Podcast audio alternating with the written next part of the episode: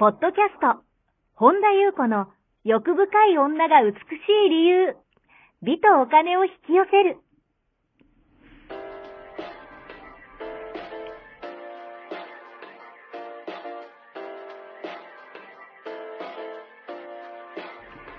ポッドキャスト、本田優子の欲深い女が美しい理由は、1万人の女性をコーチしてきたメンタル美容研究所代表、本田優子が、幅広い知識と自らの経験をもとに、より美しく豊かになる方法を独自の視点からお伝えしていきます。女性の本来持っている美しさを引き出すヒントや、2005年から実業家として培ってきたノウハウ、精神的、経済的な自立、自由奔放に輝きながら自分の人生を楽しむ意識やメンタルづくりについてお話をしつつ、また、リスナーの皆様の様々な悩みを解決していく番組です。それでは、本日の番組をお楽しみください。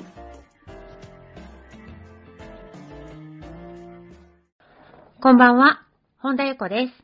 本日もポッドキャスト、1万人の女性をコーチしてきた、私、本田優子の欲深い女が美しい理由、美とお金を引き寄せると番組をスタートします。本日もこの番組は、はい、本日は？本日はですね、はい あのー坂本ちゃんはい。と一緒に進めてまいります。はい。では、坂本ちゃんよろしくお願いいたはい、よろします。しくお願いします。はい、今日はどのようなお便りが届いてますか？はい。りんりんさん、こんにちは。いつもポッドキャストや YouTube、楽しく拝聴拝見し、気づきをいただいています。ありがとうございます。私は今年に入っていろんなことが重なっていますが、りんりんさんのおっしゃる外側に振り回されずに自分を整え、新しいフィールドへ行こうと思っていますが、少し停滞気味です。かっこ、まだ手放すものが出てきそうです。かっこ閉じる。自分を整え、チャンスが来たら乗ってステージが変わっていくのを、いくと思うのですが、チャンスに乗るためのコツなどありましたら教えてください。というお便りです。はい。ありがとうございます。なるほど。チャンスはい。と、新と、次のステージうに、ん。まあ、ステージが変わっていくっていう、次のまあ次元が変わるはい。っていう時に、まあ、あの、起こることうん。としてちょっとお話ししたいなというね、次元が変更する時というかね、まあ、私はいよくお話しますけど、まあ、パラレルワールドなどで、うんこう、そまあ、その人によって、こう、すごくね、こう、違うステージに行く、うん。違う次元に行くってね、あの、生きてると、あの、あると思うんですね。はい。で、あとそのチャンスうん。っていうのはですね、まあ、先に答えから言いますと、はい。チャンスに気づく力が大事なんじゃないかなというふうに私は思っていて、そ、の、あとそのチャンスっていうのは、うん。なんていうのかな、さあ、こんないいことがあるよ。今すぐ飛びついてみたいなのって、うん。って感じで現れることって、まあ、ほとんどなくて、うん。あの、大概は、なんだろうな、日常の何でもないうんうん。ところにあったりとか、はい。ひょんなこと、うんあのー例えばまあひょんなインスピレーションとかでうん動いた時になんかチャンスがあったりとか、うんと、ことも多いし、うん逆に言うと、すごく嫌な経験、はい。すごい大変なこと、うんそして試練、うん逆境として現れるものはい。だと思うんですね。うんがすごく多いんですね。うんだから、うんと、大事なのは、そのチャンスに気づく力はい。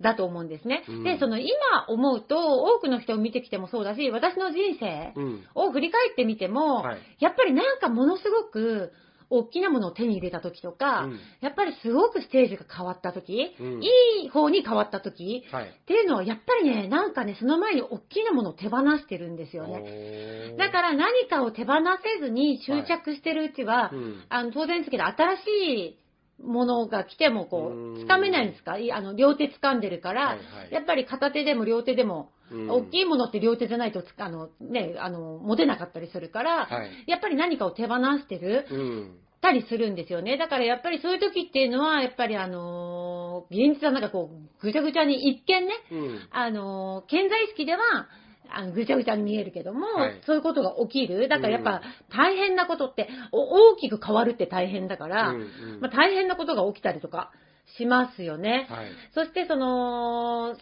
着してるうちっていうのは、やっぱり新しいものを手に入れる準備ができてない時なんですよね。やっぱりまだ執着したいんですよね。うんあのー次のところに行きたいって言いながらも、うん持ってたいっていうのを、はいだからそれが悪いんじゃなくて、うん自覚してるといいと思うんですよ。うんその、うん執着はダメだってよく言われるけど、うんなんか、その、基本、なんだろうな、執着ダメだ、ダメだ、ダメだって思えば思うほど執着をまた握りしめる人っているんですよ。はい。だから今執着してるんだと。うんだったら執着しちゃえってやっちゃった方が早く抜けるっていうか、うんだからなんか執着がダメ、あれがダメとか、はい。で、その、偏りすぎる？ん。じゃなくて、だから、あの、私よく言いますけど、ニュートラルなのが一番いいわけで、うん。はいはい。あの、もちろん執着してると何もつかめない。うん。はつかめないんですけど、なんかその執着を人ってしたい時もあると思うんですね。はい。てか、あるっていうか、したいくてしてる人もいるけど、うん。うんと、しきって気づくことってもあるしうん、その前に、あのー慣れてくると、はい。自分から手放せる人もいるしっていう、その人その人のうん。段階ってあるんですよね。うん。だから、それがそのね、自分、その人にとっての段階だから、はい。その執着はダメですよとかっていう意味ではなくって、うん。まあ、確かにでも執着をしてると新しいもの入ってこない。そして、まあ、あの、一つ言うんであれば、すごい大きなものを手放した後に残るのは、はい。喪失感ではなくて解放感ですね。そして、うんと、ステージが変更するときに、まあ、起こることとして、うんなんかその棚からぼた餅のように、うんすごい突然良縁に恵まれたりとか、なんかすっごいいい仕事の話が来たりとか、なんかすごいいい人脈がどんどんどんどんうん。恵まれたりとか、出世したりとか、うん。なんかこうどんどん人気が出たりとかっていうイメージを多くの人って抱ききがちなんだなってことに私もね、多くの人とこう向き合ってきて、うん。あ、へそうなん、そういうこうイメージを持ってる人って多いんだなって思ったんですけど、うん。でもやっぱり、ちょっと繰り返しになるんですけど、はい。やっぱりね、ステージ変更する前っていうのはう、んん、ちょっといくつか私もね、あのー例を出しますけど、はい。なんでしょうね。やっぱりこう、今まで避けていたことから避けれなくなったりとか、今までなんか、こう、ないがしろにしてた、こう、なんとなく無無視してたうん。ことがもう無視できなくなってくるとか、はい。怖いことする機会がやってくるとか、自分に対する嫌悪感うん。とか、うんと、急に誰かを好きになるとか、うん。これから、これまでなんか忘れることができなかった、はい。忘れるなんて考えられないようなことが、うん。なんかスカッと忘れるようになったりとか、うん。あの、なんか頭おかしくなったような風に思えたりとか、うん。なんか、そういうこう、いろんな前兆がある。うんだから、いい前兆もあるし、悪い前兆もあるし、まあ、でもとにかく、へ当たり前ですけど、変化が起きるってことは大変ではあるんですよ。大きく変化するから。うん、そうですね。だから、まあ、いろんなことが起こってきます。うんその時に、まあ、受けて立つのか、うん避けて逃げるかのによって、その後のその人の運命は大きく変わる。っていうふうに私は思ってるんですね。大きく。自分自身も含め、多くの人を見てきて。はい。受けて立つっていうのは、例えばね、うん。まあじゃあ急に誰かを好きになったっていう時は、うん。好きになっちゃいけないとかね、こんなはずないとかね、うん。とにかくそんな否定しないで、だからとにかく素直に認めてしまうこと。うん。なんかこう、あとはその、例えばじゃあ怖いことはい。をする機会がね、もし来たとしたら逃げずにやってみることとか、うん。なんか、こう、それらをきっかけにして、うんいろんな良縁だったり、いろんないい仕事だったり、はい。いい人と出会ったりとか。うん、で、それは後から思うと全然怖いことじゃなかったりとか。うん、意外と何でもなかったりっていうことに後から気づくっていうか、だからやったことないから、人って、なんか、その、初めてのお使いも子供の時怖かったんじゃないですか。とか初めてのことって人ってやっぱりこう怖い感じがするんですよ。だけど、全然、あの、怖くない。やってみるとなんちゃことないっていうか、うんうんあとは、やっぱり、これまでのことが何かしら違和感が出てくる。あーその違和感も、違和感って悪いものじゃなくって、はい。あのーもう、なんでしょうね。次のステージに行くことだったり、うん。例えば、じゃあ自分の、まあいい悪いじゃないですよ。波動が高いのがいいとか、悪いとかっていうのじゃなくて、うん。うん。あの、波動高いのがいい悪いってことではなくて、波動がでも上がってくると、やっぱり、はい。あの、同じ波動の人じゃないとだんだん合わなくなってくるんですよね。うん。そうすると、だんだんこう、そういう人というのは違和感になってきたりとか、はい。だから同じに成長して進化していくと、うん。あの、同じステージにいるから、うん。あれだけど、だからこう、何も成長も変化もしない人と、はい。人ってずっといれん、自分が例えば変化していると、うん。やっぱりその先のステージに行ってる人と話が合ってくるから、うん。どうしてもやっぱり合わなくなってくる。これはもうい。い悪いじゃなくて、自然の法則、ナチュラルなことなんですよね。はい。だからそれに、こう、いろんなことが起こってくる時っていうのは、うん。やっぱり破壊があって想像なので、うんうんうん。何かが壊れるんですよ。はいはいいろんなものが崩れ落ちるって、崩れちゃうみたいな。うん。だからそのいろんなこう変化の中には一見悪いことも、うん。あのー起きてくるんですよね。はい。で、それが一見悪いことがあってバーッと押し寄せた時に、うん。それがいいことの前触れだうん。っていうふうに思うことを、まあ私はお勧めするんですよね。はい。だから、その悪いことを避けよう避けようって思って生きてる人と、うん。受けて立とうっていうね、はい思ってる人と、全然気持ちの、それ、そこでこそそれの波動も違うし、うん。だからこう自分に起こったことは何でも、なんていうの、どんと来いぐらいなはい。ことを私もね、ちょっと前にブログに書いたんですけど、うん。だからその、あとはその自分が出会ってしまった感覚はい。に、こう自分に降参するみたいな。例えば、自分がこういう感覚が湧き出てきたんだったら、例えはいばさっき急に好きな人ができる、はいできたとかだったら、うんそれに抵抗しない。うん自分と戦わない。うん自分との戦争を終わらせること。うんそして、自分に対して自分を預けることっていうことは、つまり自分に幸福すること。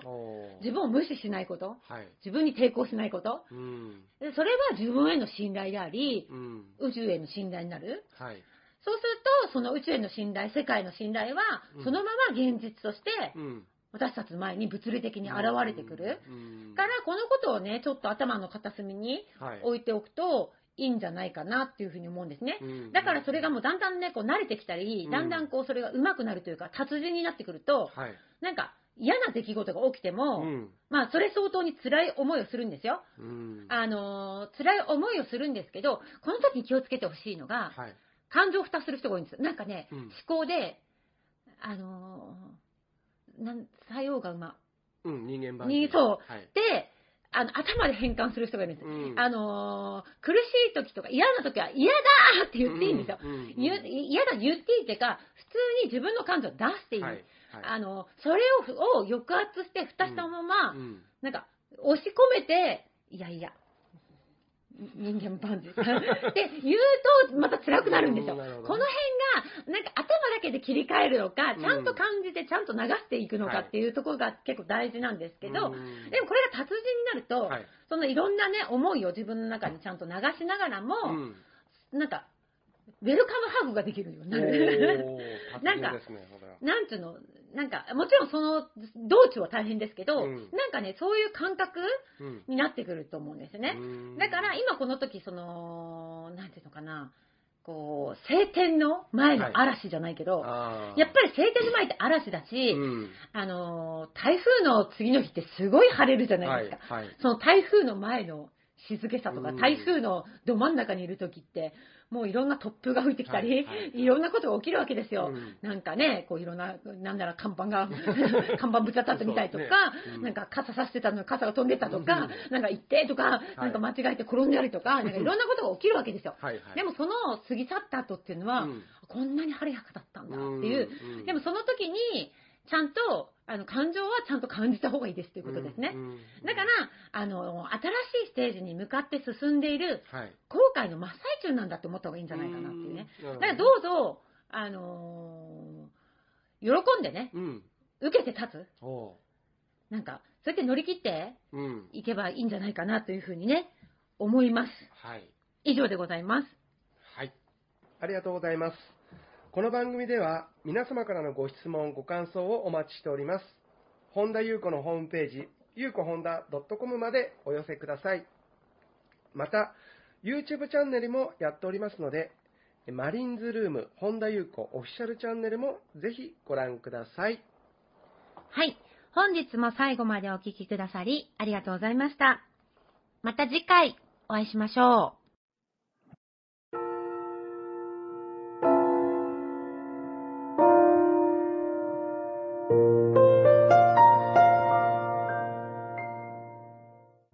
本日のポッドキャストはいかがでしたか？この番組を聞いてくださったあなたにプレゼントがあります。お申し込みは、本田裕子オフィシャルウェブサイトにアクセスし、ポッドキャストページを開き、必要事項を入力してください。ご送信いただいたすべての方にプレゼントをお送りします。美や豊かさを引き寄せる有料級の役立つ情報を無料でお届けいたします。URL は http コロンスラッシュゆうこほんだ .com スラッシュです。また番組では本田ゆう子への質問や感想をお待ちしています。同じく本田ゆう子オフィシャルウェブサイトにアクセスし、お問い合わせフォームからお申し込みください。それでは、また次回お会いしましょう。